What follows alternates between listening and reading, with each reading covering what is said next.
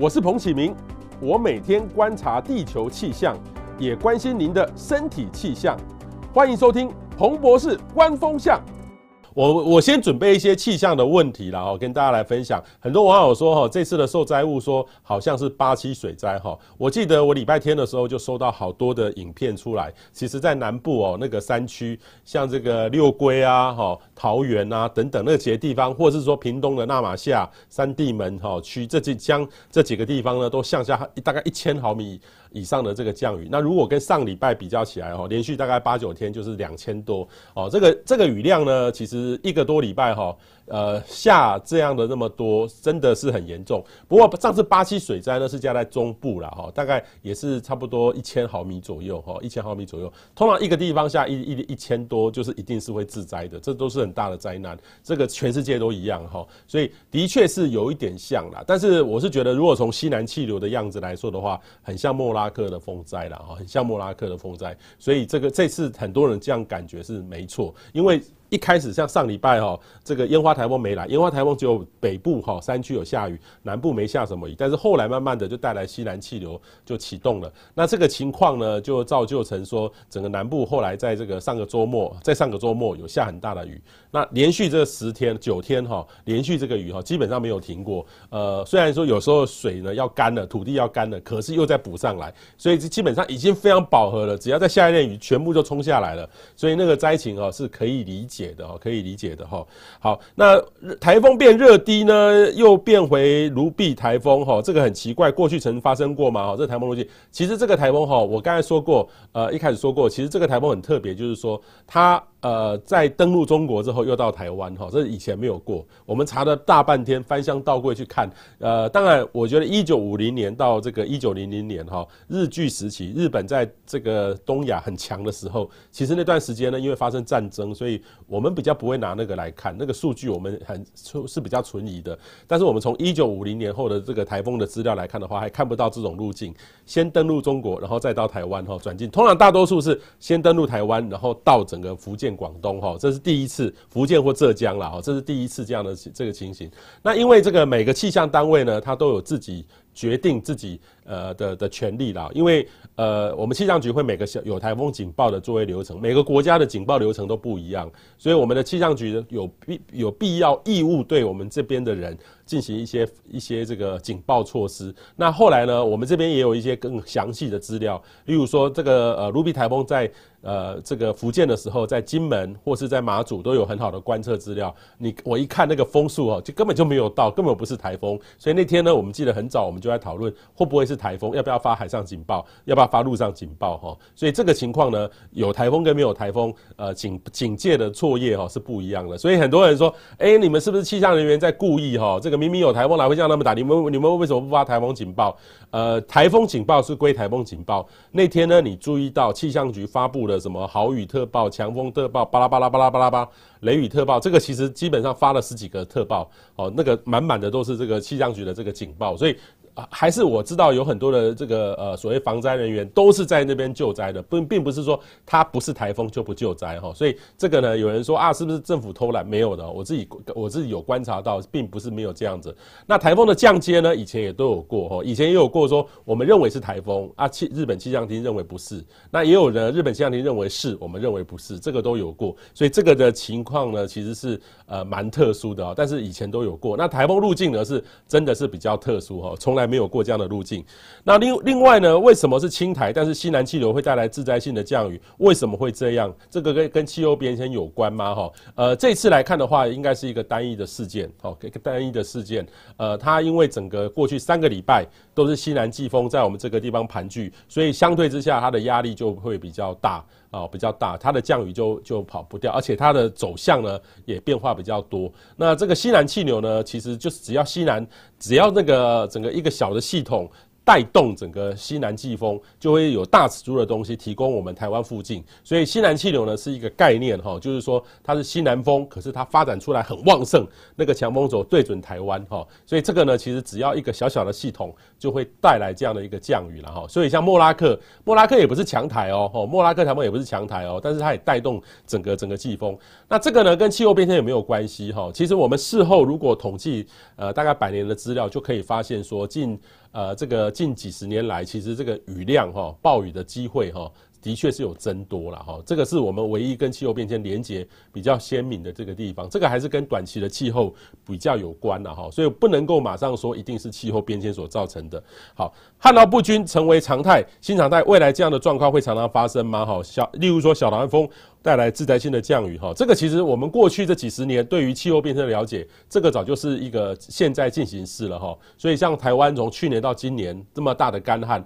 一下子两个两个不到两个月哈，这个水库就满了，这个就是现在现在的这个这个情境哈，这个的确是现在的这个情境。所以呃，请大家一定要特别注意这个环境的这个问题啦哈，环境的问题。那瞬时强降雨哈，越来越多跟气候变迁有有关吗？哈，这个瞬时强降雨我们可以称之为短延时强降雨，就是短时很短的时间，十分钟或是一个小时，哈，不是一日雨量，是一个小时，叫做短延时强降雨，哈，或是十分钟。其实这个雨呢下的时候，现在来说的话，呃，上次哈，我记得在七月的时候，在台大下了两百零九毫米，哈，郑州呢下的是也是两百毫米，哈，这个中国大陆河南省的郑州，其实那个呢就是基本上两百毫米就是不大了二十公分，这么这么这么这么这么多，这么多这么多这么的多，可是基本上呢这个。很多的市区是没办法承受出这种转延时强降雨的哈，所以呃这个东西呢，它的频率越来越高，有越来越多、越来越高的趋势哈，不止只有台湾，全世界都一样，这种暴雨哈、短延时、瞬时的这种强降雨会越来越多哈。好，那连续降雨呢，真的容易马路坑洞哈，天坑真的是地质问题吗？台北或其他县市呢哈，其实。我自己在观察哈，不是说呃南部的品质会比较差，是只要连续下雨哈，下超过可能五天以上，有的三天，有的五天，看雨势有多大。好像连续每天每天都是雨不停的下，其实那个水呢会慢慢慢慢，如果马路呢当时铺没有铺得很完整的话，开始有一个小小小坑洞，就会侵蚀掉这个沥青了哈，慢慢慢慢开始就会水渗进去，就越渗越大。那加上这个马路呢是车子会去碾压碾压，所以相对之下这个就很容易有些坑洞了哈。当然也有一些做的比较好的哦，例如说像。像这个高速公路，它其实是那个等级花的钱是不一样的，就比较少有这个机会，但是还是有。还是有，所以这个其实这个这个小小的洞哈，或是更大一点，这个这个马路整个陷下去，因为下面的那个呃地势哦被掏空哈，这个其实是全台湾哈或是全世界有时候都会发生这样的一个问题啦。那下雨呢，的确是一个很重要的一个因素，因为下雨哈会侵蚀这个呃这个马路上哦，甚至说会侵蚀下面的这个地址。这个待会呢，我们再请我们的土木的专家哈善信于善老师来跟我们做说明。但是我的经验哈，大概三四天以上。任何一个地方大概都容易马路上有小洞洞破洞，有的小洞，有的大洞哈，所以雨后哈要稍微注意一下。所以很多朋友问我说，哎，这个时候可不可以出去玩，或去南部跑去山区？哦，当然啦，现在。灾害已经过去了啦，哈，呃，慢慢在复原当中。但是其实很多的马路的坑洞是跟以前是比会比较多哈，所以请大家，尤其是中南部的山区，请大家要特别注意哈。所以未来的台风预测呢，其实呃目前来看的话哈，已经有这个十几个台风生成了哈，呃，其实我觉得还才过了一半而已，后面还有很多的台风会再冒起来，所以请大家。呃，如果这次你有淹水，你有做好一些准备，灾害就比较少。其实台风，呃，不怕台风，只怕说我们自己的灾害没有做好，所以请大家呃留留意啦哈。好，我们来看网友的问题啦哈。呃，譬如说南部大雨会到什么时候？其实南部今天还有台南，还有高雄，还有一些雨势，但是比昨天缓和了，大概这个礼拜就会慢慢的这个缓和当中啦哈。所以南部的大雨呢，应该这一两天会平复很多，但是还是要留意午后雷阵雨哈。好，伟成说台北会下雨吗？会，今天还。是有很高机会午后雷阵雨，哦，譬如说还会有台风吗？当然还会有。我我刚才说过，一年大概二十六个台风，现在才十几个，所以一定还有一整等于是才过一半而已啦，哈。那譬如说今年的夏天的高温会到几度？其实今年整体来说的话，因为呃整个六月七月哈这个下雨下太多了，所以反而温度呢这个高温的夏天的高温度会受到一些影响。今年的夏天应该目前来看的话还没那么热，可是到了这个接下来就看这个太平洋高压会不会牺牲过来哈。预期呢大概八月底会有一段很热的时候，当然就要看台风有会不会来了哈。彭瑞君说：“请问博士，苗苗栗新竹会下雨吗？哈，会，今天还是有下午或雷阵雨的机会。”陈继协说：“傍晚北部有机会停止下雨吗？哈，应该有机会啦。昨昨天的深夜就台北北部就下雨哈。”裴里说：“汐止南港正在大雨中哈，没错，有一个对流包，其实我一直在注意那块哦，会会呃会影响有多严重啦哈。好，今天呢我们要来特别哈，也要给大家介绍今天这个呃 IPCC 的这个今天。”呃，礼拜一的下午大概四点钟会开开一个记者会。这个 IPCC 的 AR 六哈，就第六份报告第一工作组就是讲气候变迁到底。呃，状况是如何？今天傍晚的时候就会出炉，所以今天呢晚上或是到明天，各位呢一定要注意一下气候变迁的影响，因为这份报告里面应该有谈到很多东亚的问题，好，那个我们都感同身受的问题，会在更明确的给大家做一个交代哈。那我们今天呢，我们的特别来宾呢，特别邀请到交通大学土木工程系的单信宇单教授哈，单教授你好。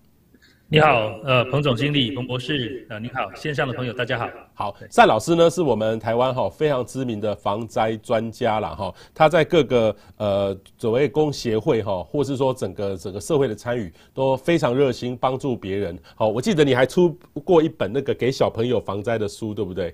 呃，跟你太太一一起一起合作的，对不对？是是，爱的生存游戏。哦，爱的生存游戏哦。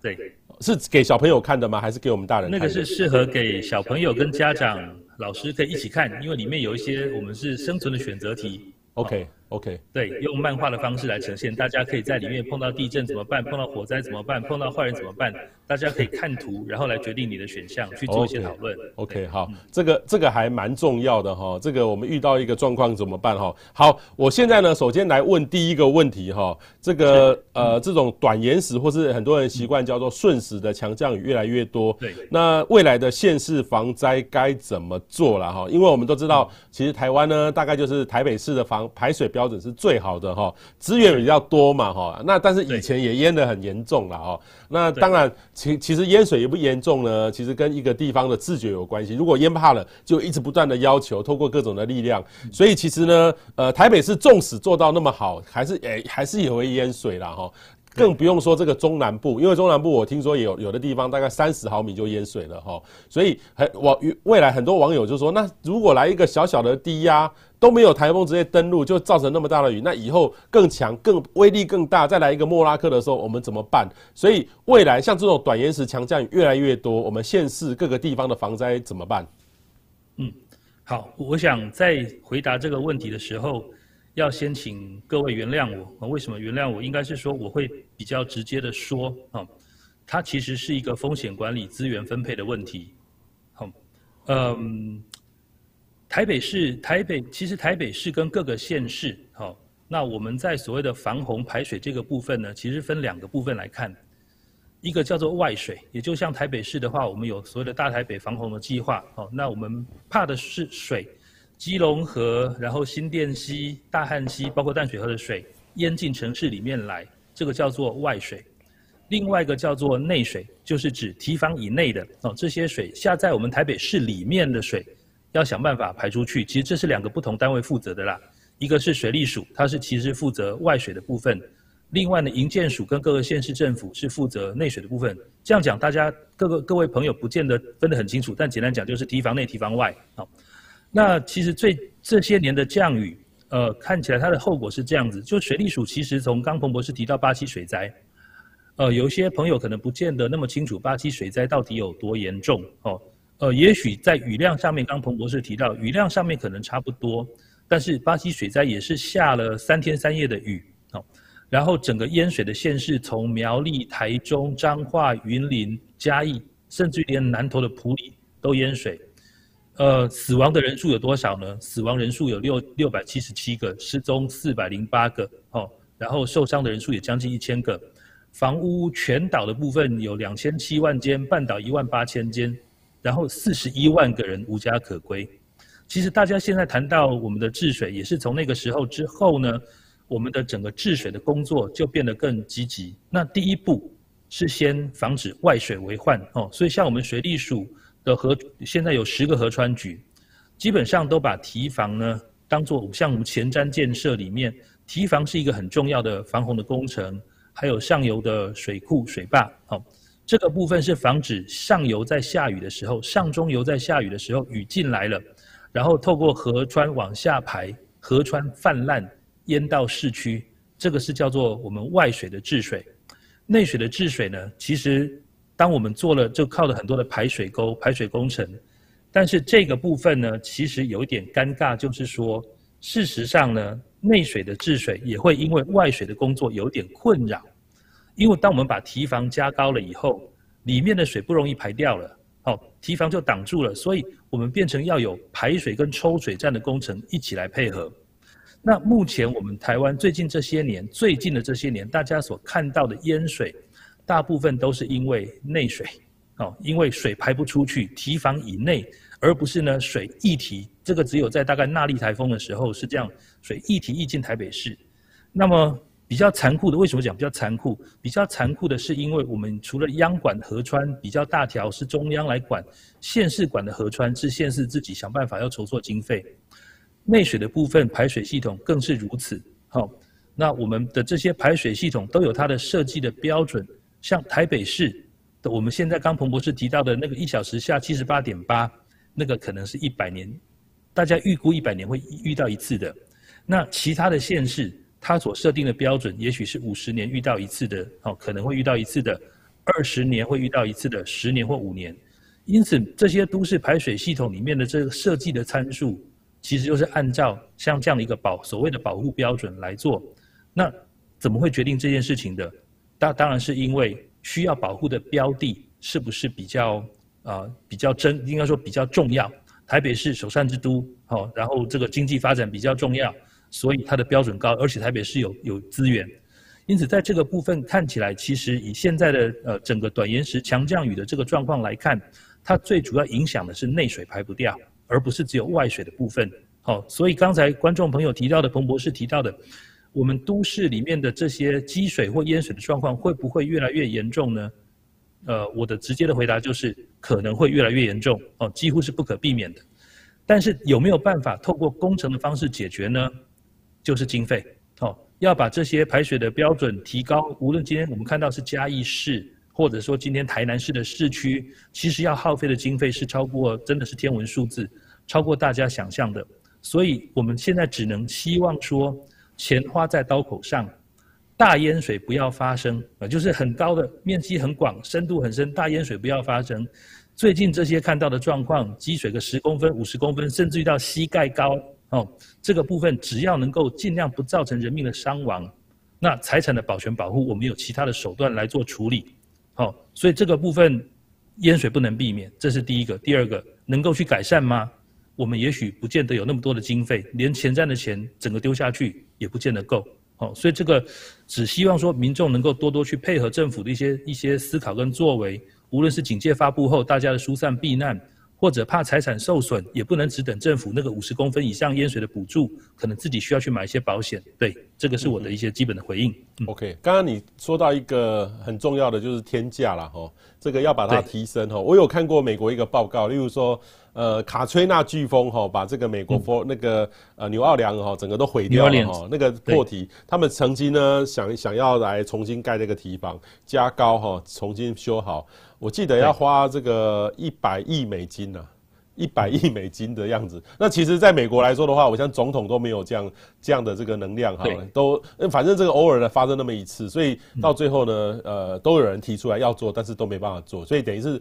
是一个风险选择的问题了哈。好，另外一个呢就是台风假了哈。我问一下这个，其实台风假呢每年就是一个很敏感的一个话题哈。像我自己，我我我从我。不反对放台风假，我也没有说反对放台风假哈，我没有。其实我们如果依照现在这个呃标准来看的话，台湾哦其实不是等到台风呃，才应该要放假，因为我们放假的标准呢，应该是以我去这段过程当中有没有风险性，例如说高铁会不会有危危险，呃，台铁会不会有危险，开车会不会有危险，或是说这个马路会不会有危险？那通常多大的风雨，那条马路那个交通方式就会有点问题。但是呢，如果说当一个台风来的时候，暴风圈有几级风，雨下很大，那当然县市首长都有权去做这个决定了哈。不过我觉得在台湾就会发生一个很大。很有趣的现象，诶，有些县市放了啊，我在他隔壁我没有放，那怎么办？赶快去那个首长的那个脸书灌爆他。那受到那个舆论压力之下，通常都会用一个很从宽认定的方式来看这个问题。那大家也很害害怕，如果我这个择善固执，我这个地方风雨根本就没有到，然后接下来呢，这个这个真的我对了，哈，哇神！可是有时候呢，只要有一个案例，有一个人被风雨怎么样，哇，一下子就是他的错，那首长要负很大的政治责任，哈。所以你怎么样看这个这个问题？像我自己就很。不，我就不想预测说会不会放台风假。像我自己就觉得说，你看那个台风路径，路径有到了几级风，你自己就可以判断了啊。哈，而且现在有时候如果在家上班，这种台风假的问题，像前一阵子也是吵翻天。你怎么看？对，好，我想其实彭博士，我们谈这个问题谈了好多年哦，所以在这里我想先提出一个最基本的观念是，根本没有所谓的台风假，哦，根本没有所谓的台风假。我们现在所谓的停班停课不是放假哦，停班停课是行政院人事行政总处定出来的标准。那它的保护的对象是谁呢？公务人员、机关学校的学生哦，公务人员跟学生，它只是给行政院当做，还有各个县市的首长当做一个参考。风雨大到一个程度，你为了要保护学生、保护学生的家长、保护公务人员。所以呢，告诉你，今天达到这个标准，你不用上班。是实际上，首长并没有，并没有下令说今天是新竹县、新竹市放假一天，台风假。这个在中华民国法律里面没有这一条台风假的东西。哦，那理论上呢，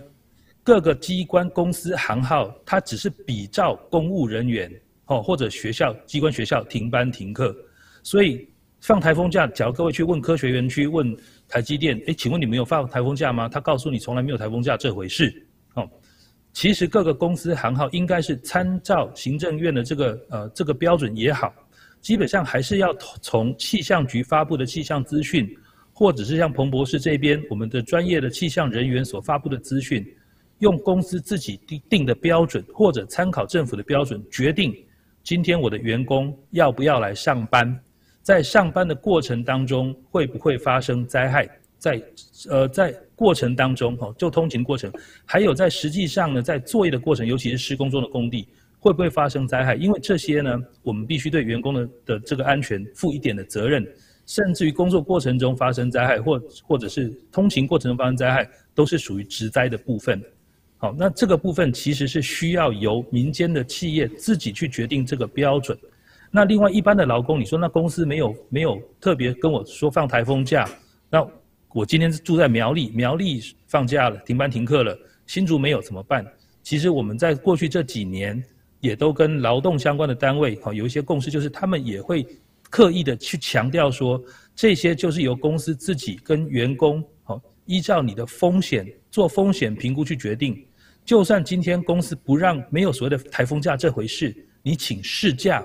也是应该的，公司不能当你旷职，好，所以这个部分其实在台湾还没有谈清楚。但是我要先强调的是，真的没有台风假这回事，它只是一个停班停课的标准跟停班停课的作业规定，它保护的标的是公务员跟学生，还有学生的家长。好，那我们一般的民众应该是由自己，还有你的公司的专业的人员、人事的人员也好，好去做这个基本上的决定。保护你自己最重要。对，嗯哼嗯哼，好，我们这个如果让首长来做一个决定，很像也是一种 压力释放的方式。不过说真的，每一个人要把风险呢自己扛在自己的身上，这才有办法了哈。好，另外一个呢很重要的是说，其实我们预报哈，呃，我们预报气象预报，呃，其实我们都会提到，哎，这个会很容易会致灾，但是我又不能说这场雨一定会致灾，我没有办法预报灾难哈。这个第一个很重要的是，我没有办法预报说你会不会去山上，你会不会遭遇到什么情境。我也遇过很认真、很小心的人，呃，他就不会。可是也有人遇到说，他任何一个状况就出了一些意外哈。所以这个能不能致灾，会不会造成人命的观点，气象是没办法预测出来的。但是可以告诉你这个风险。那问题就来了哈，这个。呃，有些网友会回馈他们的准备就是买好存粮，躲在家里哈。我好奇的问是说，呃，这个单老师，你本身就是一个专专门教导大家怎么来做好这个爱的生存游戏哈。如果你是在这个呃，像这个高雄哈，例如说像上个礼拜哈，就是最大的地方叫做高雄县高雄市的桃园区是哦，它也是一天可以下个八九百。那如果你是像他们这样的住在那个地方的话，你会怎么样准备？好，我想这个部分也是分几个不同的阶段跟层次或层面啦。因为刚刚彭博士特别提到说，你没有办法预测灾害，好，但多多少少我们都知道说，下了好大雨，可能山区溪水暴涨、土石流、坡地灾害都会发生，市区会淹水等等，这个是可预期的。但是我们在我们政府机关这一端，事实上会针对降雨还有当地的这些条件，哦，原则上。淹水的话，水利署会发布二级、一级的淹水的警戒。那针对坡地灾害，目前的话是针对土石流跟大规模崩塌会有黄色警戒、红色警戒。就算我们不是这些保全对象或保全户，哈，水灾或土石流保全对保全户，我们住在这个附近，应该对自己的环境有某种程度的熟悉，也大概会知道说，这个豪大雨的特报雨量大概到多少的话，我们可能会发生灾害。所以这个还是一个自主风险管理必要的一个作为。好，呃，在家里准备这些存粮等等，它只是方式之一。我们讲说，我们最重要的是远离这个危险源或灾害的来源。假如我住在家里避灾不安全，我还是要走比较好，事先离开比较好。所以这个部分，我觉得我们要去分一些不同的层次考量。哦，能够能够，假如说这个灾害预期的比较大，能够事先就离开，比在家里面坐困愁城哦，要来得好很多。好，当然不同的区域，你的灾害形态不一样。山区的可能你今天家里没受灾，你会变成是孤岛，断水断电，然后有状况也出不去，别人也进不来。都会地区也许没那么复杂，都会地区就是淹水，然后可是家里面呢也一样，就停电没水没电，电梯下不去，哦，等等，连通讯都中断。针对这些不同的状况，自己要去评估你所可能面临的状况，去做准备。好，存水存粮，这只是最基本的，好，真的一个准备而已。我们更应该思考的是，我有没有需要，好，平常就去知道说从哪个管道知道这些警戒的资讯的发布，跟是不是事先要带着家人疏散撤离，这个是过去政府可能只针对少部分的民众呼吁过，但是我相信这次大家看到非常多的民众受困在家中，大家会更积极的去思考说，我要采取的行动是什么。是在家里等架起防水闸门等，还是我要预先疏散撤离？嘿，对，好，这个也请各位朋友呢，赶快分享出去，让你的朋友知道。因为我发现台湾人呢，很喜欢看预测准不准，但是预测准了，你也没有任何的作为啊，哈，所以这个很严重哦。我们看网友的问题哦，辛迪问说，好，所以以后排水标准。要用千年一遇的排水标准吗？哦，其实那个郑州，河南郑州，他们就号称是千年一遇的这个降雨了哈。所以这个要要不要用千年一遇？这个待会再回答哈。那妹说哈，老师好专业，但是乡民我只想知道，所以高雄、屏东、云林、彰化，哈，往下拉一下下，呃，我呃，我高雄、彰化淹成这样，前瞻计划治水到底有没有用哦？这这两个问题，尚老师。我想，不管是千年一遇或多少年一遇，大家千万不要对这个有有一个幻想或期待啦，哈，因为实际上，我举就算是举台湾的例例子来说好了，我们在过去几年，无论是像是纳莉风灾之后，或其他像苏迪勒台风之后等等的，我们都说哇，这次在大台北地区，哈，或者说水库集水区上游南势溪、北势溪下的雨超过了什么四百年之类的淹水高度，但是我相信彭博士也很清楚。台湾有正式的气象观测，是一八九六年日本人来台湾之后，才有真正的、才有第一完整的一个气象观测的这样的一个作为开始。那更何况是河川相关的水位啊等等这些调查哦，我们工程师在做的防洪排水相关的设计，确实都会说我们设定一个洪水的频率哦，那它又是依照降雨的频率来，什么两百年一遇、四百年一遇，可是这些都是没有，应该是说我们拥有的统计数字去做外差。现在手上有的资料最多就不过就是一百年，你要说两百年一遇的到底会多大？嗯，跟按照某些统计分析的模式去猜的而已，所以被超越，哦，这个并不奇怪。那你要说那八百一千呢？这个就更呃难以难难难以回答。有的时候其实这个是媒体的效应，有的时候是政府的人员为了说今天啊、我这个人祸的成分尽量去降低哦，我就用比较天灾的角度来操作，就告诉你这是千年才会一遇，万年才会一遇的。实际上我们没有这样的一个标准哦标准存在。那假如说今天我们要去提升这一些相关的水准，就就如同我刚刚提到的，要非常多的经费。呃，实际上我我就举直接的例子跟数据哈。台北市、大台北地区要能够做到像现在这样子的排水的标准，好，包括防洪的标准，我们还先不去管台北市里面的这些排水，光是水利署做的大台北防洪，再加上原山子分洪，那个可能就是两千多亿、三千亿。光是这个计划而已，好，那我们过去有做过八年八百亿的治水，六年六百亿的治水，好，再加上前瞻，前瞻里面真正的治水的费用，每一起大概就差不多，呃，那你可以说那个范围抓得比较严，就是四百多亿，宽一点可能七百多亿，因为它不不同这些项目加起来，可能都还没有一个大台北防洪的这个经费多，更何况都市排水的部分也没有，所以前瞻有没有用？有。水淹的范围比较少一点，退水也快一点，可是要达到什么样的标准，大家才觉得是能够接受呢？是我住在这边这一辈子都不会淹水，还是说十年可以淹一次，淹到脚踝我可以接受，淹到膝盖我不能接受？我是要保护我的每一寸土地，我的所有的家具、农作物吗？还是说我人活下来就好？我有多久的预警时间可以让我从容的避难？我觉得这些都是一个很，应该是说它其实是一个很复杂的问题。但是我们假如只把它简化为说我家都不要淹水，其实有一点不容易谈得清楚。哦，那政治人物常常会说，我们帮你把这个这个前面的排水把它提高保护标准做好以后，领导鳌拜家吼拢英冠的拢不淹水啊啊！我们都说这在伪荷兰呢，这怎么可能有这样的状况发生呢？因为我们无法预测天气，哦，雨要下在哪里，雨要下多大，下多久，我们过去工程都只能有。透过局限的有限的资料来去做分析，然后去做预测。哦，事实上现在这些年的状况，我们没有办法去做这样的一个呃规划了，比较困难了。所以前瞻建设等等这些相关的治水的经费，还是会陆续的提呃的投入哦，但只能说不无小补。但是能不能全面的去提升保护标准，我都觉得说要能够维持过去的保护标准，可能都做不到了，因为降雨形态已经改变。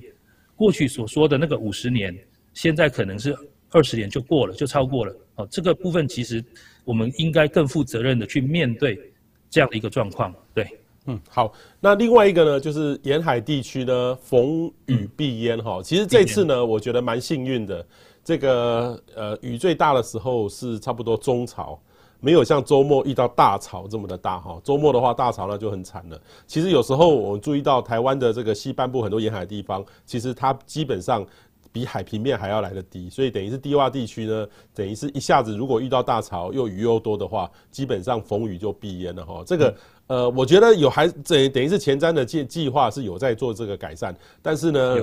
地层下陷、全球暖化，这个其实这个距离呢，肯定是一直持续在恶化当中，逢雨必淹怎么办？好。那这个部分的话，可能也还是跟大家说，这个其实还好啦，因为逢雨必淹，其实也没有，应该说真的没有那么严重。好，一样就是你看水淹多大叫做淹。好，啊，今天水利署说，黑龙博啊，没到五十公分，没有到五十公分，那是叫积水，那不叫淹水。那五十公分以上是淹水才要补偿。哦，所以逢雨必淹这个一定会大家不承认的啦。但是，但确实在过去这些低洼地区，尤其是呃，但是说起来真的有改善。因为像我们最关心的，像是呃云林的台西、哦四湖、口湖这些地区，哦或彰化的王宫方院，最近这些年真的淹水有比较少，真的比较少。好，那八八风灾那时候也还好，因为雨下不是不一样的地方。那八二三淹水的时候是东石，呃的那个布袋加还有掌潭这边比较多，确实没有像过去严重。那么呃刚彭博士给大家看到那个阿嬷的那个状况哦，其实是这样子，就是说。民众本身也知道他住的地方是淹水风险高的。我相信大家都记过去的历史很清楚，可是民众也都会有一个期待，这个期待是合理的期待，是希望说我家也要跟别人家一样都能够不淹水。他他这个是合理的期待，但是这个合理的期待却超乎了现实状况能够去改善的。你家就是比较低洼，然后你家就是这个追能够追位了哈，那又比较低洼，然后又地层下陷，所以要去改善，大家心里也知道绝对没有办法。可是这个心理上的诉求呢，还是会存在着。那看到这几天淹水比较让人担心的状况，就是这些阿嬷阿公们，好，那这个其实不是只有堤防的问题，是我们整个防灾体系出了状况。也就是说，我一样有在观察水利署是不是有去发淹水警戒，在这些地区有的。各位要是有上水利署的防灾资讯网，哦，或者是用水利署的行动水情 APP。你都会看到这些地区有发了二级或者是一级的警戒，好，其实不止这些地区啦，过去其他台北市很多地方都有发，但是为什么这些阿嬷还在家里面，甚至水淹到她的都已经淹到床垫了？因为阿嬷说：“我把酒不好，我嘛唔敢我被造，我嘛招不咯。”好，所以这个部分变成是在整个防灾体系里面，我们的基层的行政单位哦，平常有没有做好准备？这些比较我们属于灾害弱势的民众啊，不管是。老弱妇孺等等，哈，慢性病患等等，身心障碍的，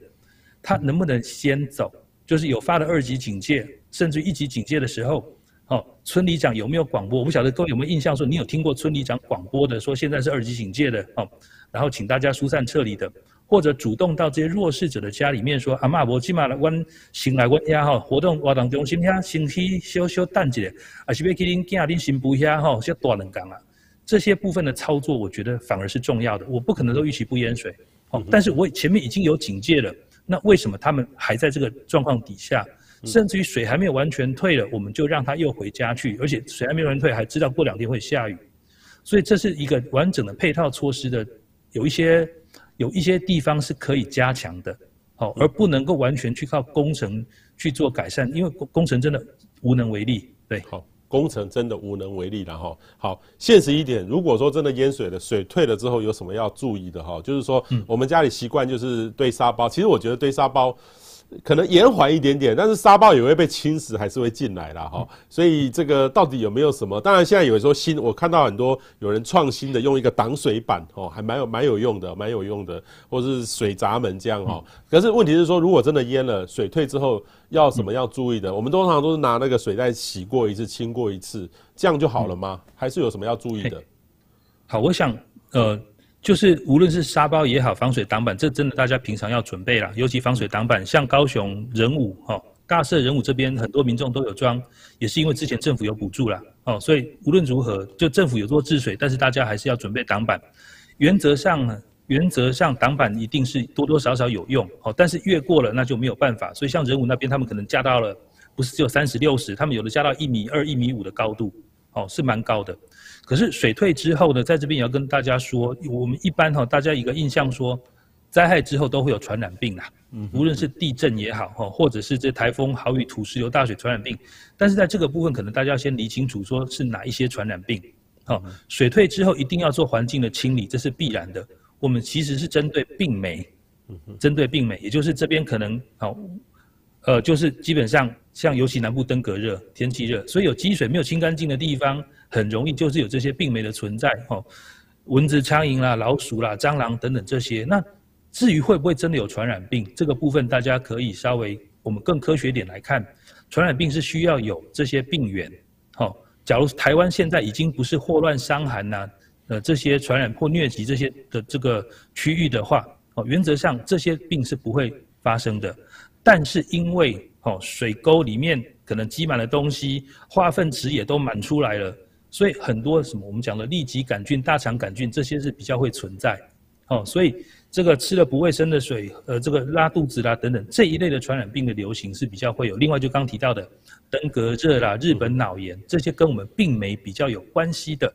这个部分比较要注意。所以是我们的环境要清理是针对病媒的滋生啦。对，嗯嗯，好。那另外一个呢，就土石流的问题哦。各位知道这个土石流其实是有一个叫做农委会的水保局。哦，他在提提一些预警的哈。这个呃，你刚才有说过那个刚刚阿嬷淹那个淹水，其实那个地方应该就是之前水利署都有发生警戒了，都有提醒了。其实土石流也有很多的预警啊，可是民众觉得可能听了听归听，因为呃挖不下衰了哈，所以这怎么办呢？这个其实大多数都都有预警到，可是有时候预警呢不见得会发生，久而久之呢就放在旁边参考用就好了，是这样吗？哎。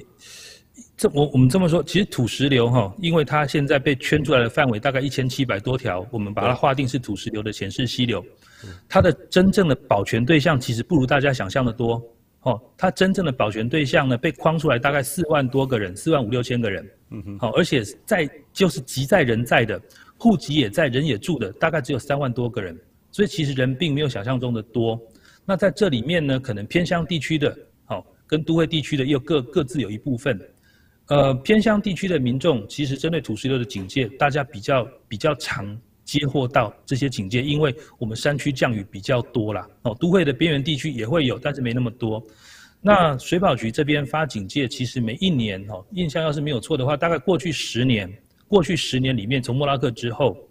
发布警戒最多的，大概差不多黄色警戒差不多四十次左右，也就是平均下来一年大概有两三次都有可能。啊，比较低的，可能这十年里面它是保全对象或保全户，但是可能他发警戒的次数不到五次哦，所以大家的状况是不太一样的。那像这一次呢，像是嘉义、台南、高雄、屏东山区，尤其像这一次也针对大规模崩塌发的警戒哦，就是在高雄的茂林，还有台东的来义，这些乡这些民众，他们其实比较习惯哦，接接获到这些警讯，而且他们确实会疏散撤离。就是黄色警戒发了，虽然只是劝导疏散撤离，但是地方上的乡镇市的首长、哈乡镇市长，因为他们是第一线直接下命令的，或者是村里长，都会劝导民众走，民众也有可能自己走，哦，无论是依亲或者到避难收容处所去，所以反而针对偏乡的，大家愿意走，当然也有少数他可能行动不便的，我觉得这个是最让人担心的，就是他想走走不了的，这些都是预先要去做处理。至于自己好愿意走的，无论是今天山下山上可能住的是公寮。山下有自己的房子、永久屋，或者是一亲哦，或者是政府帮你安置，这个部分问题不大。主要是说行动不便的，但是也有一些部落，他们有他们自己的部落文化哦，有一些青壮年，他可能要留下来帮忙去呃顾一下他的部落。这个部分我觉得是部落自己的文化，我们也我觉得无可厚非哦，只要他能够顾及自己的安全是可以的。那比较麻烦操作的，现在反而是都会边缘地区哦，因为大家觉得我住的是别墅哦，然后我住的也许是。四五层楼甚至十几层楼的房子，可是我这边也被划入土石流的影响范围。看起来只有我楼下会被冲垮冲掉，我好像不用避难，这个才会回归到前面彭博士所说的，我可能变成孤岛，没水没电没瓦斯，我需要去做一些另外的准备，倒不是针对生命财产安全。好，那些比较偏乡的，他他怕的是生命财产生命的部分。那比较都会边缘地区的土石流警戒的这些保全对象，他怕的是可能生活上的不便利，这是有一些区隔的。嗯、OK，好，我们来看网友的问题哈，譬如说，所以在买房子的时候有所谓的土壤异化区，严重的在雨大的时候是不是就会淹水？其实土壤异化区跟淹水是两件事情呐哈。不过我有预购哦，如果我有那个就是土壤异化区。盖这个大楼，那个大楼那个建筑商就说，我们现在工程手法都有办法克服，打得特别深，克服土壤异化区的问题。所以，我们买房子到底要不要看是不是土壤异化区，还是土壤异化区的房子都不能买？土壤异化可能跟今天比较不太一样，是因为它是一个地震触发的。那土壤异化的部分，我这样说好了，各位要是有机会看到日本大震灾，三月三一一东日本大震灾，其实它土壤异化发生的区域不是在日本的东北岩手宫城跟福岛。是在迪士尼乐园那乐园那边，也就是在呢我们那个千叶县的浦安市啊，因为地因为那边是一个呃填海造陆的新生地啊，那那大家也可以看到，包括在同一年纽西兰基督城的那个地震，也是造成很大规模的土壤异化，土壤异化并没有让房子倒了，原则上在这里面可能是你家就是因为我们的房屋就算是一一层两层的建物，也有简单的基础哦，倾斜受损也许勉勉强强。高楼的部分有筏式基础装基础的房子大概都不会受损，但是你家外面的那个人行道、马路，还有连接到你家的哦这些污水、自来水、瓦斯、电信的管线，或者人人孔会浮起来，因为喷水喷渣可能会受损，所以生活会比较不便呐、那至于土石流坡地灾害的部分，哈，在我们现在的这些相关的资讯网站里面，都可以找到这些资讯，包括土石流的影响范围，好，包括大规模崩塌的前世的区域跟影响范围，也包括其他还没有被列入灾害的，哦，落石、落石、岩穴崩滑、顺向坡、岩体滑动都有。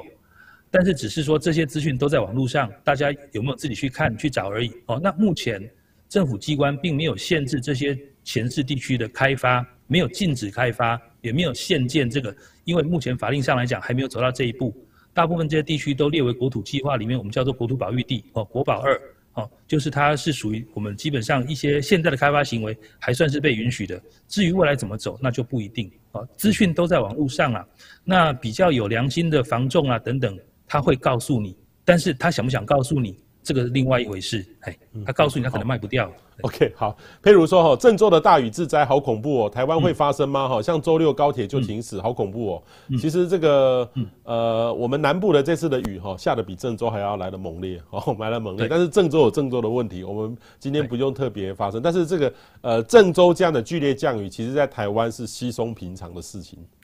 对。哎，但是等于是我们自己的防御能力，在我们某些地方的防御能力，台湾的防御能力实在太好了。哦，不过我觉得有一个观念，就是说海绵城市是没有办法应付这么大的暴雨，对不对？对，我想其实在这边我们讲的所谓的海绵城市，哦，或者是呃橙红的韧性等等，呃，我我还我还是比较建议大家就思考说，没有一个方法是全部有效的，绝对有效。就像我说，工程有极限，但是。没有工程，我更糟糕。好，也就是针对一般般的灾害，这种小风小雨啦等等，我不希望我家每天都淹水，常常淹水，所以我至少工程能够有一点的效果。我也不希望淹大水，所以工程也会有效果。但是那种中中中啊，就这样讲，哎，下个几百，然后就多多少淹到脚踝，这个真的工程做不到。对，海绵城市的概念也是一样。嗯，我们当然希望说雨水能够比较快的入渗，哦，那能够渗到地下去。所以你说，假如说今天。我们下雨下了七，比如说这场的降雨五六十七八十，可能在台北市来讲，海绵城市也许发挥的作用，也许不是那么大。呃，因为台北市地下水位比较高，台北市接近地表的地方都是黏土层比较多、细颗粒的，所以就算是入渗也渗不了多少。可是同样的状况在台中哦，在苗栗、台中、在彰化、在云林，也许状况会比较不一样，因为它地下水位比较低。好，它上的比较靠近地表这边，沙尘比较多。好，然后我觉得这个都要看当地的条件。嗯，因为我们的概念是它可以吸收一部分的水，但是这个量够不够去应付这一次某一次的好雨？好，这要看某一个每一个地区的降雨的特性跟地质的特性。我们当然希望是能够接收越多越好。可是有些是因为地质条件的限制，就算是在高雄，它也是地下水位很高，它也没有下了下去了也下不去啊。所以不是说方法的原则上有错，没有方法是对的，哦，但这没有办法。那至于，呃，橙红韧性的部分，其实也包括了说建筑形式能不能改变，有办法用高脚屋，或者我们自己刚刚讲架防洪挡板，哦，因为这个部分也要特别提醒各位线上的朋友，因为我们虽然住在大楼，你不要以为说我住我住住十二楼我就不担心，我家所有的变电的设备都在地下室，停车场也在地下室，哦，电梯的基坑也在地下室。真的水进去，那个损失当然不是房子哦，但是我们一个电梯，你像一个电梯就可能四五百、五六百万，大大家要将来怎么分摊这个费用？你的车子被淹掉一台也是一两百，那你需不需要在你的地下室，好，包括停车场的出入口装防水的闸门，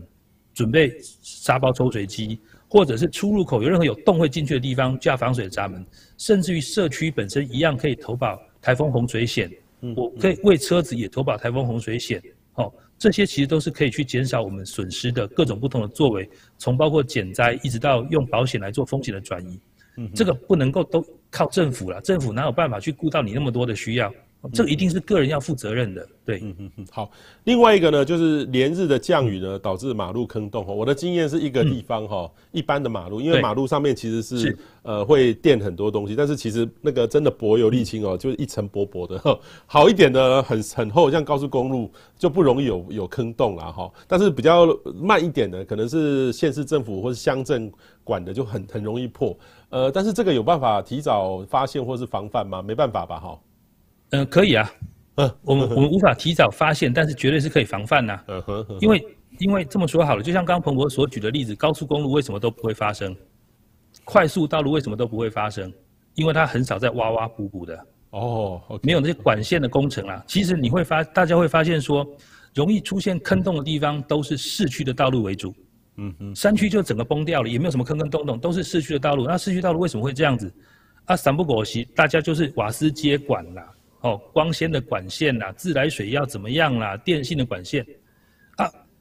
出问题都不是出在路平专案，或者是这些管线修补时候上面那个混凝土的那个，呃，对不起，沥青混凝土的那个封层，嗯，都是出在基层，因为我们管线哈随便一挖都一米一米五以上啊，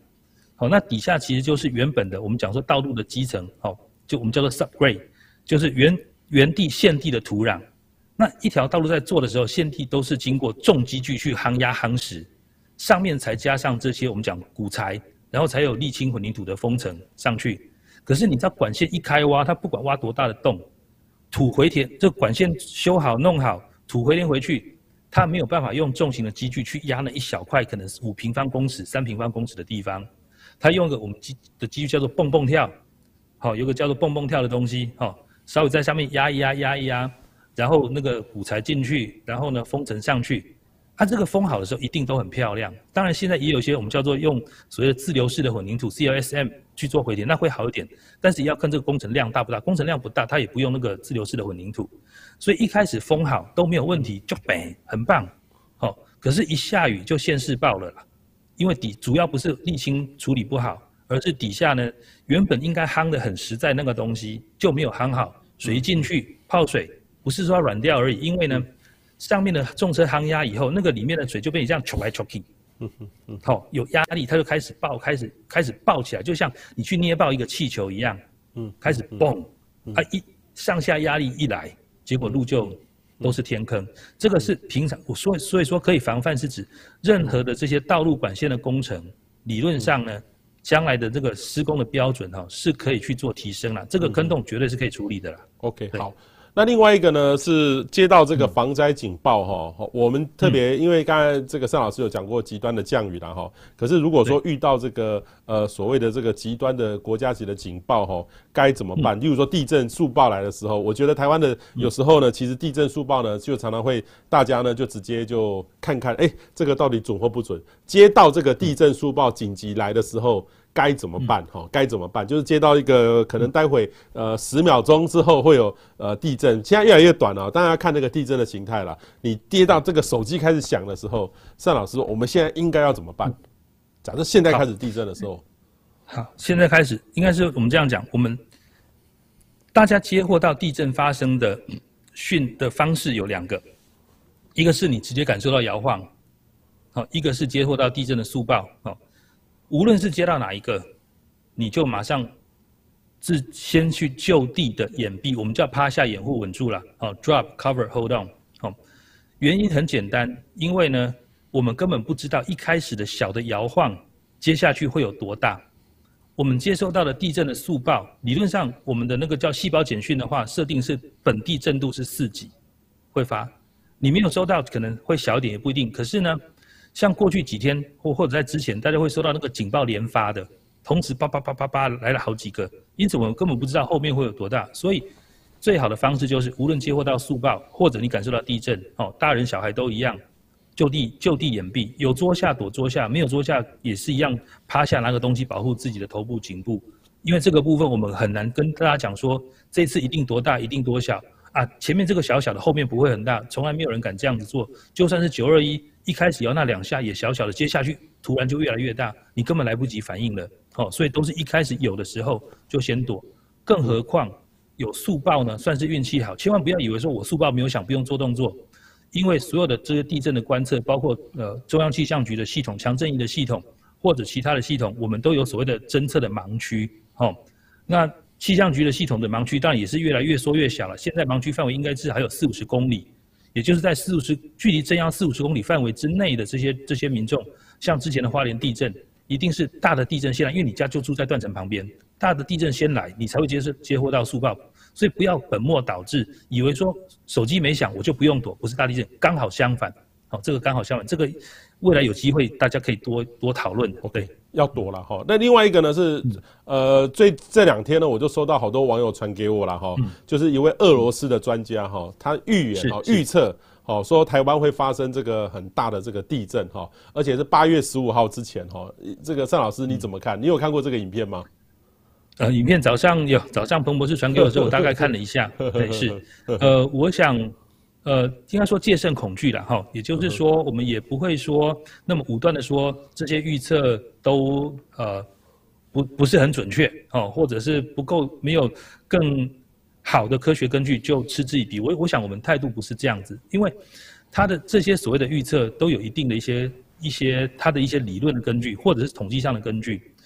怎么说呢？就像是在大家要是有印象的话，其实在零二零呃二零一六一八年的零二零六花莲地震之前，它发生在二月六号的晚上十一点五十七分。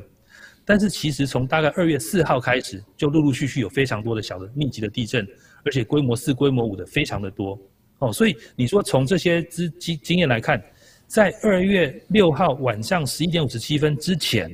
或者那次没发生，大家都说啊，这一连串的就像我们七月初也是一样，那个都叫做正常能量释放。我们我们无从预测说从二月五号、二月四号、二月五号说，哎，这次一定会大的。所以像前一阵子花莲这么多，我们也觉得也许会有个大的，但是它也没有也没有发生。哦，所以根据这些统计资料去去看的话，是只能事后去解释。但是无法事前去做预测。那另外呢，我们有很多包括用什么大气层的电离层、地下水里面的这些呃深层地下水井的水质的变化，要去推估地震。过也有台湾也有相当多的研究，但是可能这些部分呢都还没有经过呃比较好的验证哦。所以我的想法是说，我们也许可以比较谨慎，你就当做是一个预警，提醒一下我们能做的，检查家里面的防灾包哦，存粮，你的安全头盔，你的东西有没有？但是你不会说，我随时等着那一天地震会发生，我那天就要去什么地方度假。我想这个大概态度上是不太一样的。对，OK，好。最后呢，我来问一个有意思的问题哦。最近在国际的媒体里面看到一个名词，就是复合式极端灾害。哈，我们以前呢都常常讲说复合式，什么是复合式？是，例如说地震完了之后台风来，台风完完了之后地震来。或是说疫情配合上台风，或疫情配合上地震，哦，我们叫做复合式的灾害。可是现在呢，国际上呢叫做复合式 （extreme） 极端的灾害。好，这我是我是觉得，为什么这个趋势上突然要强调这个复合式极端的灾害？这个这个现现实有可能会发生，还是说跟过去的灾害是又不一样了？好，我想我们在名词下面稍微厘清一下，就是我们过去所讲的复合式的灾害，无论。用风险来讲说，复合式的风险或风险的复合，我们叫 risk convolution 哦，或者讲说是一个 composite disaster。对我们来说，其实它是属于呢不同的原因所触发的这些灾害，它是独原则上各自有各自独立的原因。就像东日本大震灾，哦，东日本大震灾的地震跟海啸是连带的关系，因为海啸基本海啸是因为海沟的地震哦造成的，或者是说土石流、溪水暴涨。是因为降雨造成，这些对我们来讲严严格上来说，这一类的不叫做复合式的灾害。但是核灾是因为海啸太大，结果导致它的它本身就先降载，然后就先停机，结果发电系统哎结果全黑，所以是不同的原因。像譬如说日本刚刚提到的千叶县，它的整个炼油厂哦在三一的时候也爆了，那个基本上也是属于复合式的灾，因为有太多地方有核电也有这些炼油厂没怎么样。那我们现在所看到这个复合极端或极端复合的状况是指的是什么呢？它真的是对我们来讲是一个提醒，因为以欧洲跟呃欧洲也好，郑州也好，最近看到这些状况来讲，就是它不是单一的一个灾害发生而已，降雨导致的淹水，这这不算是复合式的灾害而已哦，是刚好又有疫情，嗯，包括像是郑州也是一样，最要是大家没有特别注意的话，是郑州这两天疫情又爆发。刚好就是在郑州，疫情又爆发，所以像这，而且又不是简单的一般的我们所看到的传染病的疫情，又是我们这种叫 human pandemic 大规模的极端的传染病，哦，所以这些状况，这些状况综合的发生的机会呢，是越来越多，越来越有可能，因为我们本来也没有预期会有这样的状况，我真的是你要说它。呃，是黑天鹅或是灰犀牛都可以，但是原则上哈，因为这两个虽然定义不一样，可是都觉得它好像隐然是会发生，可是真的没有从来预期过说它真的就一次就出现了。所以以台湾来讲的话，譬如说我们刚刚讲，我们之前在前几天也说，假如像这次的这个呃卢碧台风或后后来后来变成低气压，它当然也有可能造成更大的状况，包括说今天要是有个电塔怎么样了，哦，那还好像这次的高铁，高铁只是边坡下来有预警，所以没有造成太大的状况。其实有非常多的状况都有可能在同一个事件的时间点，不见得彼此有好连带的关系，就会同时发生，这都有可能。当然也有可能会连带发生，就像。呃，今年年初德州冰风暴，没有大家想到说冰风暴竟然停电，结果竟然造成水灾，是因为家里面的水管爆管，大家家里淹大水。好、哦，这这种状况是指的是灾害本身也许不算是想定外，但是灾害后来引申引发的情境呢，是在我们没有预想到当中的。好、哦，这些部分都综合在一起，又是冷又是雨又是淹水又是疫情，所以这种复合的状况。越来越越来机会越来越大，对，嗯嗯嗯，好，这个我们来看网友的问题哈，马友说哈，所以呃，应该他应该说，所以跟高雄地质有关系。我想他可能是要问马路上的坑洞跟这个地质有没有关系，应该是没有关系。是你刚才讲到呃，有没有说额外开挖，对不对？对，应该说也不完全没有关系。哦，应该说不完全，因为我刚有提到高雄本身地下水位比较高。嗯哼嗯哼。市区的地方啊，又是一些沙层，哦，就比较会发生台。你像台中、台中台地软砾石，地下水位又低，台中就真的比较少碰到，哦，所以其实先天的条件跟工程的施工品质两个都有关系。对，嗯嗯嗯，所以一般人家责怪说高雄的马路坑洞多是谁啊谁啊的原因，这个事实际上是没有意义的事情。我觉得那是没有什么意义，应该说我们的我们整个地质条件就是比较容易有这样的状况。那再加上说大家的施工的规范，也许没有特别过去就没有特别针对这个部分有更详细的考量，因为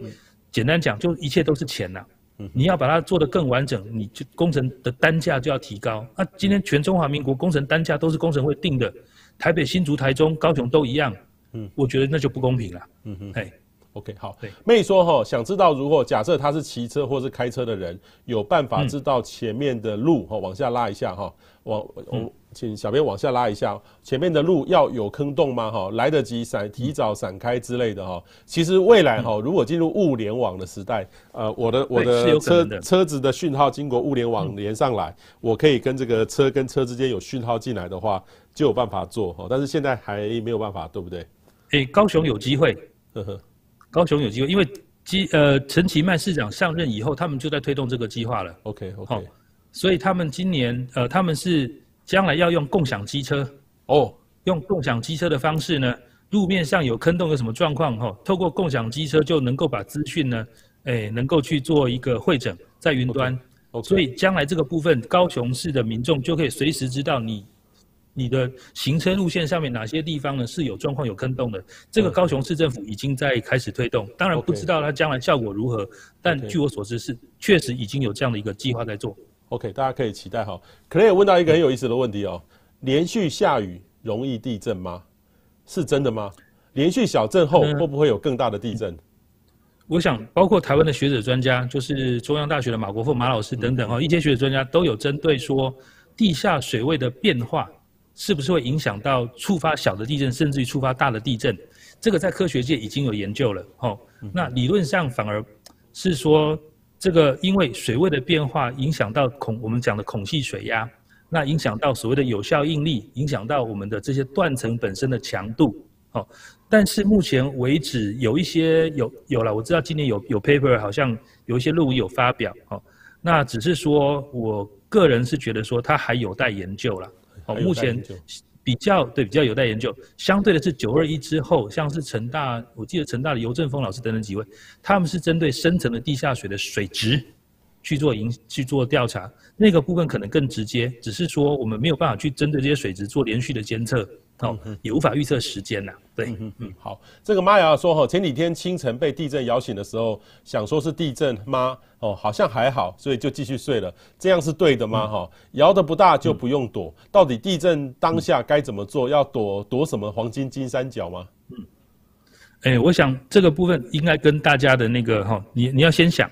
地震的话呢，我们通常讲，地震不会杀人，房子会杀人。就算房子不杀人，家具也会杀人。哦。所以要先我要先问的是你住在哪里？哦，那你假如是住在呃我们讲的豪宅，钢构的哦，或者钢骨混凝土的那个三十层楼以上的豪宅，我先跟你说，你家房子不会倒，会摇得很厉害，但是不会倒。可是就看你家具有没有固定好。假如说您住的是又是住在豪宅哦，啊不管是高还是低，然后住在豪宅里面，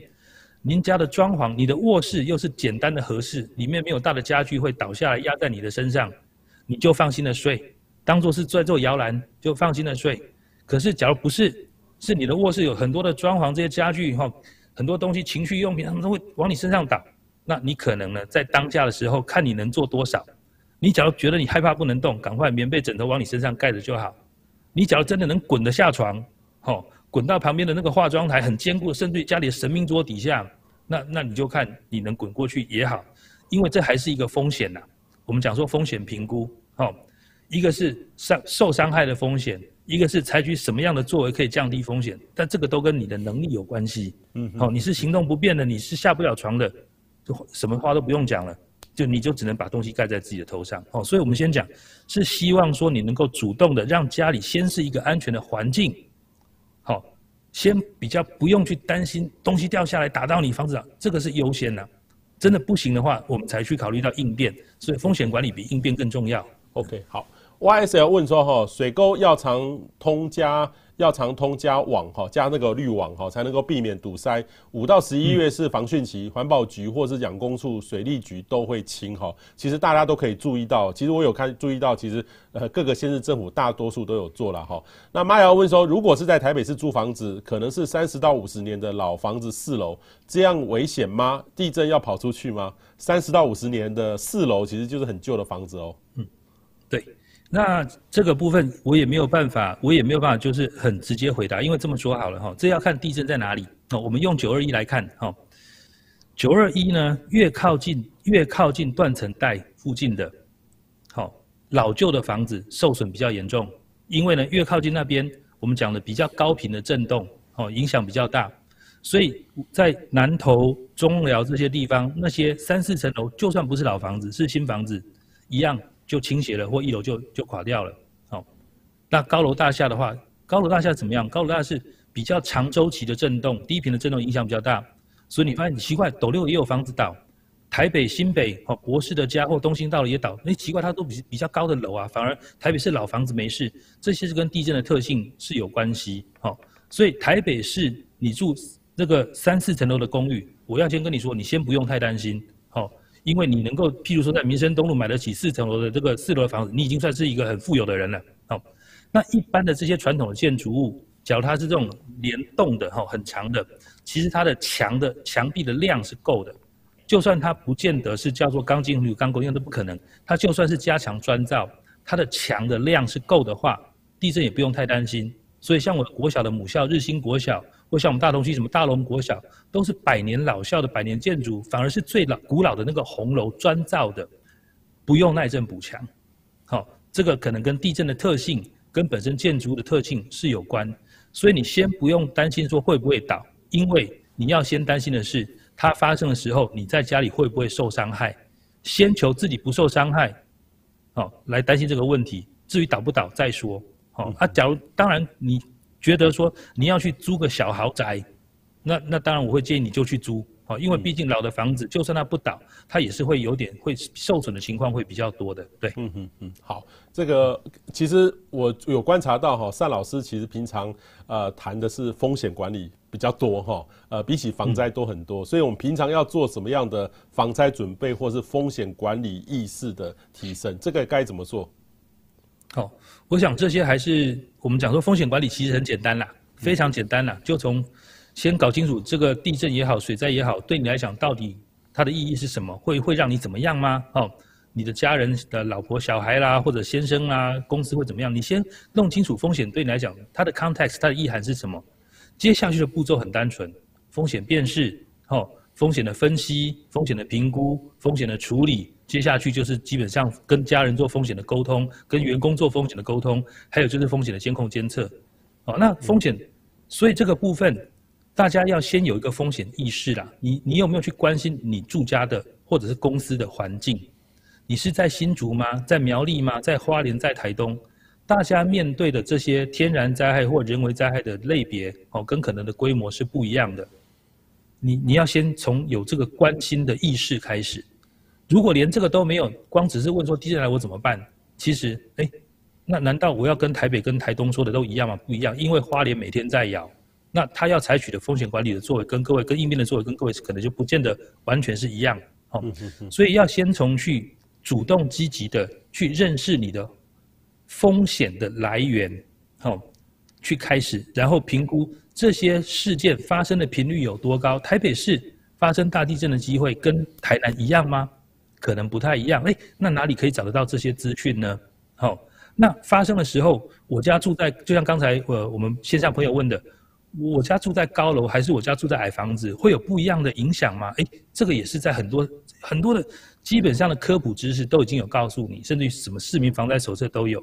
那接下去，那我该怎么办？我就算住在老屋，我可以跟我的这个邻居们讲好，说我们有管委会，或者跟邻居讲好，我们来去申请这个市政府的补助，去做耐震的评估补强吗？好，还是用用什么样的方式？其实每一个风险的处理都有它可以对应的方式，还是说我们今天，就算我今天，因为像台湾有地震基本险，各位线上的朋友搞不好还不太知道啊，什么地震可以保险？对呀，我们可以保地震基本险、地震扩大险。哦，但是可能只有你房子有贷款的时候，才被要求保了地震基本险，那额度基本上理赔额度就是全岛一百五十万。可是大家也可以去买扩大地震险呐、啊，或者地震轻损险，去降低你的财务损失。哦，刚刚讲台风洪水险也有，土石流、坡地灾的保险也有。诶，可是这个大家为什么不知道？手机打开来，哦，或者电脑打开，你有看过你家附近哪些地方比较低洼容易淹水吗？诶，糟糕，资讯也都有呢。哦。或者是手机打开来，除了彭博士的这些相关的这些讯息以外，我们手机里面有像刚提到的，有水利署的行动水情 APP 吗？哦，有没有这个呃气象局的生活气象？有没有它的极端气候那个 Q 的那个 APP？这些都可以帮助大家在平常跟在灾害发发生的时候，哦，告诉大家怎么做会比较好。那有基本上这些风险意识之后，刚讲了，你去做风险的评估、风险的处理，也就是要把所谓的对灾害的担心，哦，变成是实际的行动才有用。光是担心，而且或者只迷信某一种简单的作为是没有用的。就像光是备水备粮没有用，因为可能我根本担心的不是备水备粮。因为前几天我小女儿跟我说：“爸爸，你家里面放了这么多食品，好像还少一个东西。”我问她是什么，她跟我说：“你应该准备。”卡式炉，因为到时候可能没有电，电磁炉没有电了，对不对？你有这些食品，干面、泡面也没有用，所以我们应该准备个卡式炉。我就想没有错，我下一个阶段要准备的就是这个卡式炉了。对，好，所以这个部分可能就是大家按照你的自己的灾害的的这些风险的状况，跟自己的情势，在自己家里面的这些呃一些基本的条件去做思考。才去做你的这些相关的风险管理的作为，或者是应变的准备，好，一定要落实到因地制宜、因人制宜。对，OK，好，今天呢，我们非常谢谢交通大学土木工程学系的单信宇单教授哈，他是我们台湾非常知名的防灾专家哈，呃，告诉大家我们该怎么样面对正确的来看待这个灾害这些事情哦，最重要是要有风险意识啦哈，非常谢谢单老师，我们下周见。好，谢谢彭博士，谢谢，谢谢，谢谢，谢谢，大家平安，好，谢谢，谢谢。谢谢